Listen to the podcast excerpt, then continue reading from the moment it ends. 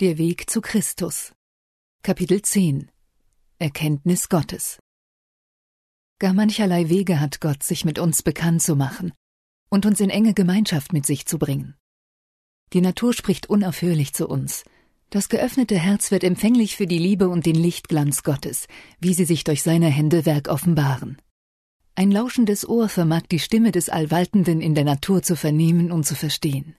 Die grünen Felder, die stattlichen Bäume, die Knospen und Blüten, die segelnde Wolke, der fallende Regen, der murmelnde Bach, die Herrlichkeit des Himmels reden zu uns und laden uns ein, den Schöpfer aller Dinge kennenzulernen. Unser Heiland flocht stets Gleichnisse aus der Natur in seine köstlichen Lehren. Die Bäume, die Vögel, die Blumen in den Tälern, die Berge, der See und das prächtig geschmückte Himmelszelt sowie alle Umstände und Vorkommnisse in unserem täglichen Leben stehen in engster Verbindung mit dem Worte der Wahrheit. Dadurch sollten uns die Weisungen des Erlösers gerade unter den Sorgen und Plagen des menschlichen Lebens oft in die Erinnerung zurückgerufen werden. Gott will, dass seine Kinder auch seine Werke zu schätzen wissen, dass sie sich an der einfachen, stillen Pracht ergötzen, mit der er unsere irdische Heimat geschmückt hat. Er selbst aber hat das Schöne gern, aber vor allem äußerlich Gefälligen liebt er die Schönheit des Herzens. Er möchte, dass wir Reinheit und Schlichtheit, die stillen Zierden der Blumenwelt pflegen. Wollten wir nur lauschen, dann würden uns Gottes Schöpfungswerke wertvolle Belehrungen über das Vertrauen und den Gehorsam erteilen. Von den Sternen, die in ihrem erdfreien Lauf durch das Weltall seit Jahrtausenden ihrer vorgezeichneten Bahn folgen, bis zum kleinsten Sonnenstäubchen, gehorchen alle dem Willen des Schöpfers. Der Allwaltende sorgt für alles und erhält alles, was er geschaffen hat. In seinen Händen ruhen die zahllosen Welten des Alls, aber er gedenkt zur gleichen Zeit der Bedürfnisse des kleinen braunen Sperlings, der furchtlos sein einfaches Lied singt. Wenn der Mensch an seine Tagesarbeit geht und sich zum Gebet anschickt, wenn er sich zur Ruhe begibt oder wenn er am Morgen erwacht, wenn der reiche Mann in seinem Palaste schwelgt oder wenn der Arme seine Kinder zur kärglichen Mahlzeit ruft, über jedem Einzelnen wacht das zärtliche Auge des himmlischen Vaters. Keine Träne fällt, die Gott nicht kennt. Kein fröhliches Lächeln gibt es, das er nicht bemerkt. Glaubten wir dies nur recht, dann schwenden bald alle unnötigen Beklemmungen. Wir fühlten uns im Leben nicht so enttäuscht, würden getrost alle großen und kleinen Nöte in die Hand Gottes befehlen, der sich nie durch die Fülle der Sorgen verwirren oder sich von ihrer Last erdrücken lässt. Wir verspürten dann eine Seelenruhe, die uns lange Zeit fremd gewesen ist. Wenn unsere Sinne an der Lieblichkeit und Schönheit der Erde gefallen finden, dann lasst uns an jene zukünftige Welt denken, die nichts vom Elend der Sünde und des Todes weiß, in der die Natur nicht mehr den Schatten des Fluches trägt. Macht euch im Geiste ein Bild von der Heimat der Seligen. Wisst aber, dass sie noch viel herrlicher ist, als die kühnste Einbildung sie auszumalen vermag. In den verschiedenen Gaben, die Gott uns in der Natur mitteilt, erkennen wir doch nur einen äußerst schwachen Abglanz seiner Herrlichkeit. Was kein Auge gesehen hat und kein Ohr gehört hat und in keines Menschen Herz gekommen ist, was Gott bereitet hat denen, die ihn lieben. 1. Korinther 2, Vers 9 Dichter und Naturforscher haben viel über die Natur zu sagen. Ein Christ jedoch kann sich an den Erdenschönheiten mit der höchsten Freude ergötzen, denn er erkennt in ihnen des Vaters Werk er erblickt sowohl in der Blume wie im Busch und im Baum seine Liebe. Niemand versteht die Bedeutung von Berg und Tal, Fluss und See recht, der nicht darin einen Ausdruck der göttlichen Liebe zu uns Menschen erkennt. Gott redet zu uns durch sein fürsorgliches Wirken, sowie durch den Einfluss seines Geistes auf das Herz. Aus unseren Verhältnissen, aus unserer Umgebung und aus dem täglichen Wechsel können wir wertvolle Weisungen entnehmen, wenn unsere Herzen dafür empfänglich sind. Der Psalmdichter singt im Loblied über die fürsorgliche Tätigkeit Gottes Die Erde ist voll der Güter des Herrn. Psalm 31, Vers 5. Und an einer anderen Stelle Wer ist weise und behält dies? So werden sie merken, wie viel Wohltaten der Herr erzeigt. Psalm 107, Vers 43. Gott redet zu uns durch sein Wort. Darin offenbart sich noch klarer sein Wesen, sein Handeln an uns Menschen, sein großes Erlösungswerk. Es liegt vor uns aufgeschlagen die Geschichte der Erzväter, Gotteskinder und anderer heiliger Männer vor Alters. Sie waren Menschen gleich wie wir. Jakobus 5, Vers 17. Wir sehen, dass auch sie mit Enttäuschungen zu kämpfen hatten, der Versuchung unterlagen, sich aber doch wieder aufrichteten und durch die Gnade Gottes den Sieg davon trugen. Durch solche Beispiele werden wir in unserem Trachten nach der Gerechtigkeit ermutigt.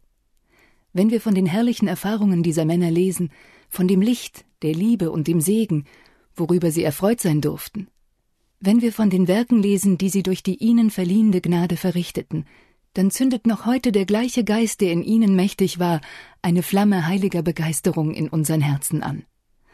Ein Verlangen wird in uns wach, ihnen ähnlich zu werden und gleich ihnen mit Gott zu wandeln. Jesus sagt von der Schrift des alten Bundes, wie viel mehr gilt dasselbe von der des neuen. Sie ist's, die von mir zeuget. Von ihm, dem Erlöser, in dem sich alle unsere Hoffnungen auf ein ewiges Leben vereinigen. Johannes 5, Vers 39. Ja, die ganze Heilige Schrift redet von Christus. Von dem ersten Bericht der Schöpfung an, dass ohne Christus ist nichts gemacht, was gemacht ist. Johannes 1, Vers 3. Bis zu der Schlussverheißung, siehe, ich komme bald. Offenbarung 22, Vers 12. Lesen wir von seinen Werken und hören ihm zu. Wenn ihr den Heiland Jesus Christus kennenlernen wollt, dann forscht in der Heiligen Schrift. Erfüllt eure Herzen mit den Worten Gottes. Sie sind das lebendige Wasser, das euren brennenden Durst löscht. Sie sind das lebendige Brot vom Himmel. Jesus sagt davon, werdet ihr nicht essen das Fleisch des Menschensohnes und trinken sein Blut, so habt ihr kein Leben in euch. Johannes 6, Vers 53. Und kurz darauf als Erklärung, die Worte, die ich rede, die sind Geist und sind Leben. Johannes 6, Vers 63. Unser Körper wächst und gedeiht von dem, was wir essen und trinken. Wie in der natürlichen Ordnung der Dinge, so ist es auch in der geistlichen. Das, was wir in uns aufnehmen, verleiht unserer geistlichen Natur Kraft und Stärke. Die Tatsache der Erlösung wünschen selbst die Engel zu erforschen. Sie wird der Inhalt des Lobliedes der Erlösten durch die endlosen Jahrtausende der Ewigkeit sein. Ist dies nicht einer sorgfältigen Betrachtung wert? Die unbeschreibliche Barmherzigkeit und Liebe Jesu, das für uns gebrachte Opfer, erfordern unser ernstes und gründlichstes Nachdenken. Wir sollten über das Wesen unseres Erlösers und Vermittlers und über seine Aufgabe, alle, die an ihn glauben, von ihren Sünden zu erlösen, mehr nachsinnen. Wenn wir solchen himmlischen Dingen unsere Aufmerksamkeit schenken, werden Glaube und Liebe in uns stärker. Unsere Gebete werden Gott angenehmer sein, weil sie immer mehr von Glauben und Liebe durchdrungen sind. Unser Vertrauen auf Jesus wird wachsen. Unsere tägliche Erfahrung mit seiner Wundermacht, alle zu retten, die ihn um Rettung anflehen, wird reicher. Betrachten wir die Vollkommenheit unseres Heilandes, dann wird sich unser ein Verlangen nach gänzlicher Umbildung und Erneuerung unserer Herzen nach seinem reinen Bild bemächtigen. Wir werden hungern und dürsten, dem ähnlich zu werden, den wir anbeten. Je mehr sich unsere Gedanken auf Christus richten, desto mehr werden wir von ihm zu anderen reden und ihn der Welt verkünden. Die Bibel ist nicht für die Gelehrten allein geschrieben. Im Gegenteil, sie ist für das Volk bestimmt. Die großen zur Erlösung notwendigen Heilswahrheiten sind klar wie das Mittagslicht. Niemand wird im Irrtum befangen sein und den rechten Weg verfehlen, außer denen, die ihrem eigenen Urteil statt dem klar mitgeteilten Willen Gottes folgen. Betreffs der Lehre der Heiligen Schrift sollen wir uns nicht nach dem Zeugnis irgendeines Menschen richten, sondern selbst in dem Worte Gottes forschen. Wenn wir andere für uns denken lassen, wird unsere eigene Kraft darunter leiden, unsere eigenen Fähigkeiten werden zu Schaden kommen. Üben wir unsere Geisteskräfte nicht in der Betrachtung wertvoller Gegenstände, so werden sie im Wachstum gehindert und verlieren die Kraft für einen tieferen Einblick in das göttliche Wort. Wenn wir aber den Gegenständen der Bibel rechte Aufmerksamkeit schenken, wenn wir Schriftstelle mit Schriftstelle und geistliche Dinge mit geistlichen Dingen vergleichen, dann wird unser Verständnis für die Heilswahrheiten zunehmen. Nichts ist besser dazu angetan, unseren Geist zu stärken, als die eingehende Beschäftigung mit der Heiligen Schrift. Kein anderes Buch ist so geeignet, unsere Gedanken zu erheben, unsere geistigen Fähigkeiten zu kräftigen, wie die tiefen veredelnden Wahrheiten des Wortes Gottes. Würde dieses Wort so durchforscht, wie es der Fall sein sollte, so fände man eine geistliche Erleuchtung, einen Edelsinn und eine Zuverlässigkeit unter den Menschen, wie man sie selten trifft.